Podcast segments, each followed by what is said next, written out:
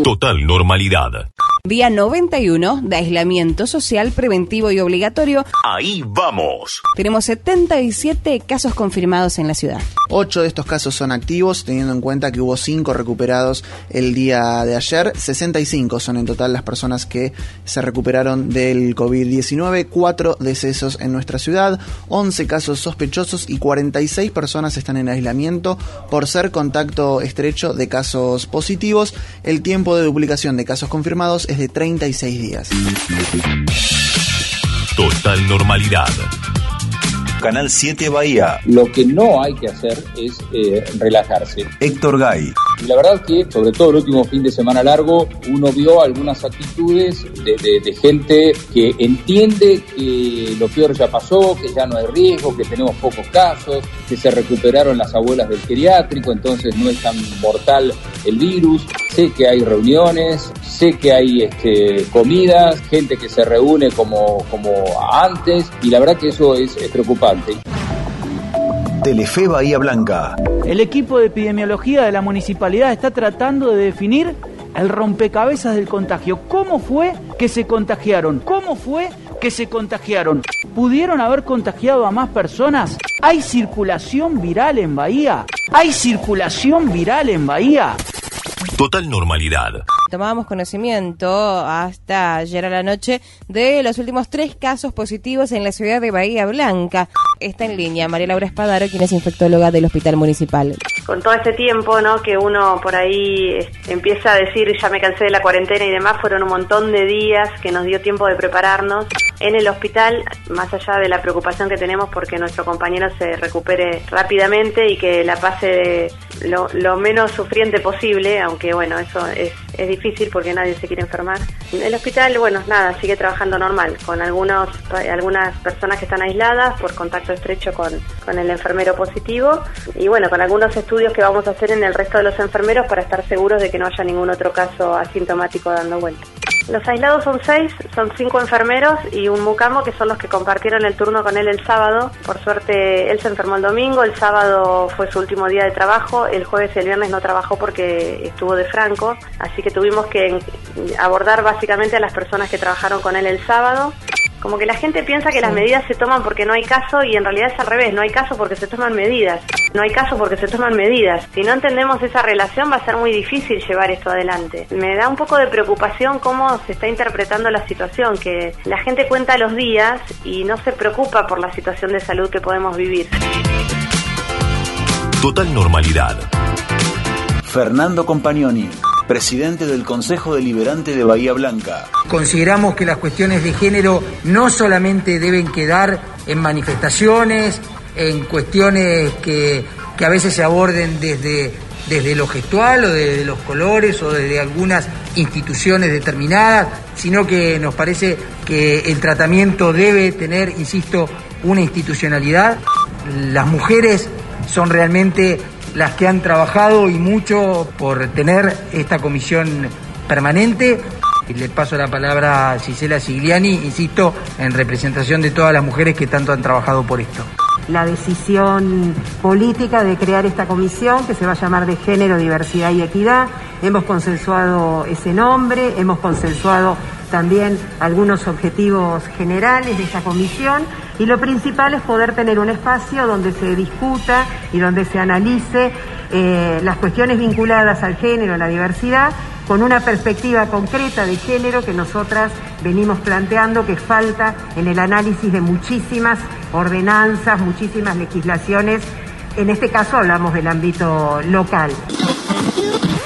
Ella es Dolores Barreiro, Ah. supermodelo, conocidísima, que tiene también una marca de ropa. Crónica HD. uno dice, mirá, qué lindos todos pañuelos que se pueden usar como tapabocas. porque bueno. Agregó un elastiquito que va por detrás de la oreja. Ah, ¿tiene elástico eso? Claro. Ah, mirá vos. El tema es el precio, Charlie. Hay desde lo- la ganga, 5 mil pesos, hasta 13 mil Ah, pesos. Perdón, 13 lucas. Sí, sí, 13 sí, lucas. un barbijo. Un barbi en realidad es un pañuelo adaptado como barbijo, ¿no? Y ahí está la gente mostrando las fotos. Ella dijo, ¿es algo bien cowgirl o cowboy? ¿Qué es eso? María Eugenia Vidal, asintomática pero con COVID positivo. María Eugenia Vidal había estado en contacto con Alex Campbell, que a su vez había estado en contacto con Insaurralde. Pero bueno, decirles que estoy bien, que estoy cuidada, controlada, aislada, como corresponde, cumpliendo todo lo que dice el médico y como dije anoche a través de, las redes sociales, agradeciendo la preocupación de todos y, pidiéndoles a todos que se cuiden y que cuiden a sus familias frente a esto que es desconocido para todos nosotros. Está Hernán Lombardi, está eh, Leandro Santoro. Hablan de, de, defender la propiedad privada. Durante los cuatro años del macrismo, sin pandemia, perdieron plata, Molinos, Arcor y La Serenísima. Hace 70 años que estamos en una decadencia absoluta. Ponele, a lo mejor, ponele, pues, bueno, vos... No, yo soy con el radicalismo, pero me parece muy mani- ¿Vos crees que Alfonsino hubiese estado de acuerdo con esa definición? Jamás, lo ha declarado en más de una oportunidad. te Al país lo destruyeron, lo destruyeron Te los golpes militares y los conservadores que se hicieron cargo del manejo de la economía. Es imposible. Vos cuando eras militante ¿Puedo radical fuiste en contra. Es imposible discutir con un populista. Y hay unos Es videos hablando de Carrillo también muy discutir interesantes. con Es la misma fuerza alternativa que construyó de la mano de Caballo y de Macri el deterioro del aparato productivo y de todos los valores que Hernán dice defender. Total normalidad. Yo podría hacerme el distraído. Querían salir a correr, sabían a correr. Presidente Alberto Fernández. Querían salir a pasear, sabían a pasear. Querían tener los locales de ropa abiertos, abran los locales de, de ropa. Ahora, esta es la consecuencia, ¿eh? la que les acabo de mostrar, ¿eh? sépanlo, porque no hay otra consecuencia, es esta la consecuencia. Cristina Pérez. Telefe Noticias. ¿Lo de Vicentín fue idea suya o de Cristina Kirchner? Mía. Esa es otra historia que tiene gran parte de la Argentina. Cada vez que una medida no le gusta, puede ser que yo haya tomado una medida que no le gusta a los argentinos, pero la medida es mía. Cada vez que no le gusta una medida, enseguida cargan las tintas sobre Cristina. Y la verdad es que no fue así, no fue así. La polémica y cuestionable la polémica y cuestionable intervención de una empresa privada que estaba en manos de un juez su concurso y con expropiación, una palabra que erizó la piel de todo el sector empresario que erizó la piel de todo el sector empresario. ¿Hay una chance de que haya un estadio intermedio para no llegar a esa situación que para muchos, que para muchos compromete las garantías del derecho a la propiedad privada? Compromete las garantías del derecho a la propiedad privada establecidas por la Constitución, establecidas por la Constitución. La pregunta funcionaría mucho mejor si Cristina deja de lado los adjetivos. La periodista soy yo, usted es el y- presidente, y disculpe, pero Por tengo eso- derecho a expresarla como digo, me no, no, parezca. pero por eso le digo, usted dígalo como quiera, pero ya el solo hecho de adjetivarlo, yo quiero marcárselo a los al oyente, porque el solo hecho de adjetivar como polémica y cuestionable, bueno, diga, yo creo que es así, entonces yo eso lo entiendo, pero eso no es el común, eso es lo que usted cree.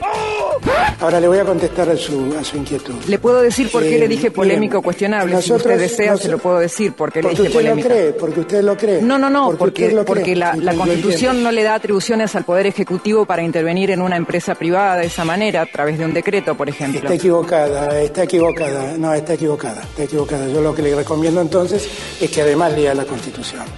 La Constitución, por razones de utilidad pública, puede expropiar, el Poder Ejecutivo puede expropiar. Me refería a la intervención, presidente, a la intervención. que- Lo constitu- los constitucionalistas lo afirmaron. Pero no- bueno, no es que yo. si usted, bueno, pero yo le recomiendo que además de leer la Constitución, lea la ley de expropiaciones, porque la ley de expropiaciones faculta que a la hora de expropiar uno puede intervenir. Entonces, eh, me ahorraría muchas cosas si por lo menos leyera la Constitución y la ley de expropiaciones. Total normalidad.